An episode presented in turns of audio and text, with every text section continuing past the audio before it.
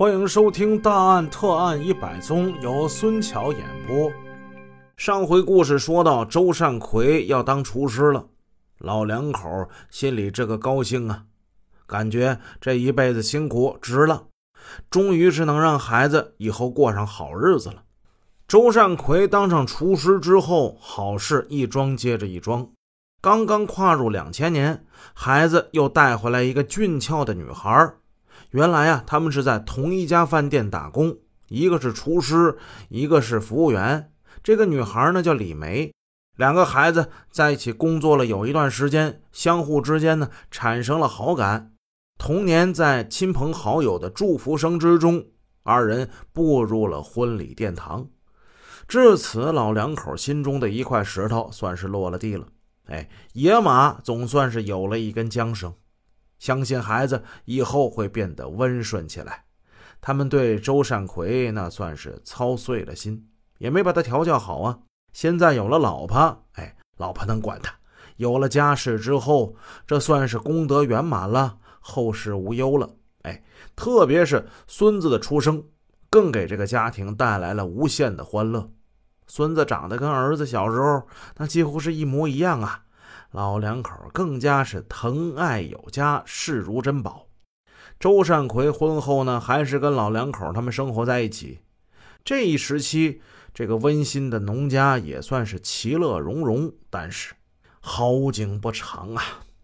媳妇李梅跟周善奎结婚之后不久，周善奎那暴躁的脾气。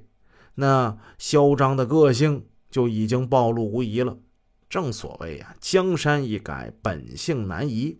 刚开始的时候呢，老婆李梅觉得，男人要是没有一点血性根呢，那还叫个男人吗？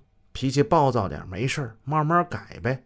尤其是男人结了婚，生了孩子，随着年纪的增长，他应该逐渐变得老成啊，是吧？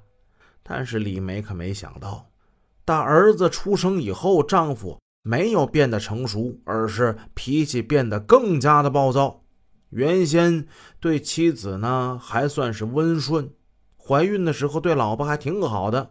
呵，现在孩子出生了，现在在家里啊看谁不顺眼，张口就骂，动手就打，那火爆性子如同是个药碾子，一点就着啊。有的时候他发火还能够让大家知道一点原因，比如说这是。吃饭的时候，这个米没弄熟啊，菜咸了呀，家里头做家务把他吵着了，哎，这时候有时候还说说，有的时候打人呢，那莫名其妙，甚至说他讲话时候，人家回答慢一点就会招来一顿拳脚。有一次呢，李梅又因为一点琐事被丈夫打得鼻青脸肿，恰巧被回到娘家的周善奎的妹妹看见了。妹妹看见嫂子这脸上这伤痕呢，青一块紫一块的，抱着嫂子肩头就哭。嫂子，你说你嫁给我哥，受太多委屈了，我哥他太不是人了。警方随后通过他们的血泪诉说和深入的调查，深刻了解到这个周老汉在儿子的铁拳之下受的苦也不少。那不光打老婆，爹也打。有一次。周善奎把他老父亲打到一条菜沟里，老汉怕挨打，干脆在沟里装死，脸朝下，不敢起来了，不动弹。他知道，如果再起来，那周善奎不会罢休，不知道打到什么时候呢。就这样，总算是躲过了一次毒打。周善奎啊，就是这么一个打爹骂娘的混蛋玩意。他对他爸妈、妻子如此狠毒，倒也罢了。随着儿子的慢慢长大，他甚至对自己的儿子也是毫不手软。他对儿子进行的跪罚、毒打，原因也是五花八门。孩子不听话，孩子家庭作业不会做，考试分数不理想，哪怕是孩子拿点什么东西，稍微他觉得慢一点，也是一顿的毒打。他的话在他儿子那儿那是有绝对的权威的，跪下。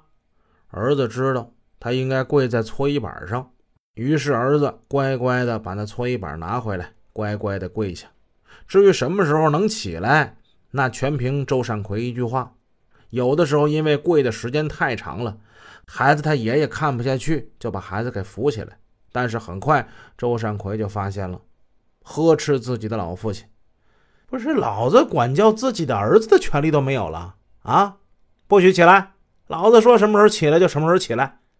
他眼珠凸起，一副凶神恶煞的样子。周老汉急得直掉眼泪，不敢再说一句话，但是他心中却在恨恨地想：凭什么你个龟儿子在老子面前老老子老子的呀？老子我以前是怎么对待你这个龟儿子的呢？你怎么都忘了？老头想一想啊，也是自己的错。这孩子也就刚过十岁吧，跟他说话就老子老子的，当时还觉得好玩，没管他。现在，嘿，当初是疼他爱他，不舍得打他，现在呢，总被儿子打呀。因为周善奎的存在，周家整日是鸡犬不宁，一家人成天生活在惊恐之中。